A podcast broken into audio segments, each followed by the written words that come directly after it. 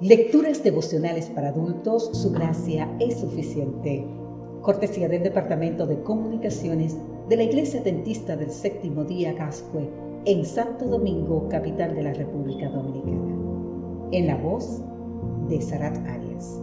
Hoy, 17 de febrero, Adán versus Cristo.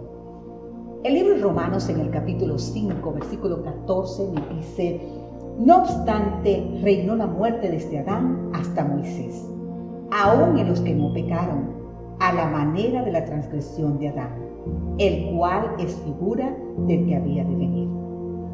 ¿Cuál ha sido el mayor descubrimiento de la historia? Qué interesante pregunta, ¿verdad? El fuego, dicen unos. Dirán otros que la rueda, o quizás la imprenta, o la computadora, el Internet. Sin embargo, Pablo, en el libro de Romanos capítulo 5, nos presenta a los dos personajes que determinaron los dos mayores cambios de la historia. El primero fue Adán y el segundo Cristo. Uno es el gran perdedor, otro el gran triunfador.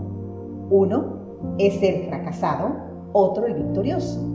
Uno es quien fundó y fundió la raza humana otro el que las redime y las refunda. Uno nos llevó a la muerte, el otro nos lleva a la vida.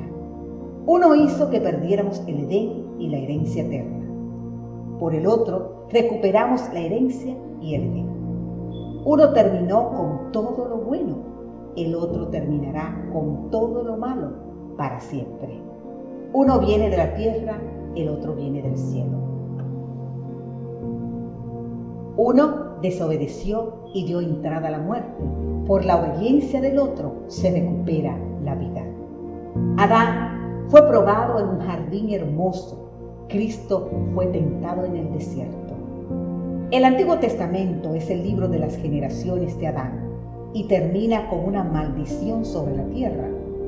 El Nuevo Testamento es el libro de la genealogía de Jesucristo y termina con la promesa de que no habrá más maldición. En resumen, Adán y Cristo ilustran dos escuelas de vida y dos reinos, uno terrenal, el otro celestial. La transgresión de Adán es también la nuestra. Literalmente, transgredir significa traspasar la línea. Y vaya, si nosotros la hemos traspasado. Como descendientes de Adán, hemos heredado su naturaleza pecaminosa y las consecuencias de ella. Pero Cristo asumió nuestros pecados y sufrió nuestro castigo. Cristo venció donde Adán falló. Por eso, Satanás es un enemigo vencido y nadie está excepto de entrar en la batalla del lado del Señor, pues no hay razón para que no podamos ser vencedores si confiamos en Cristo.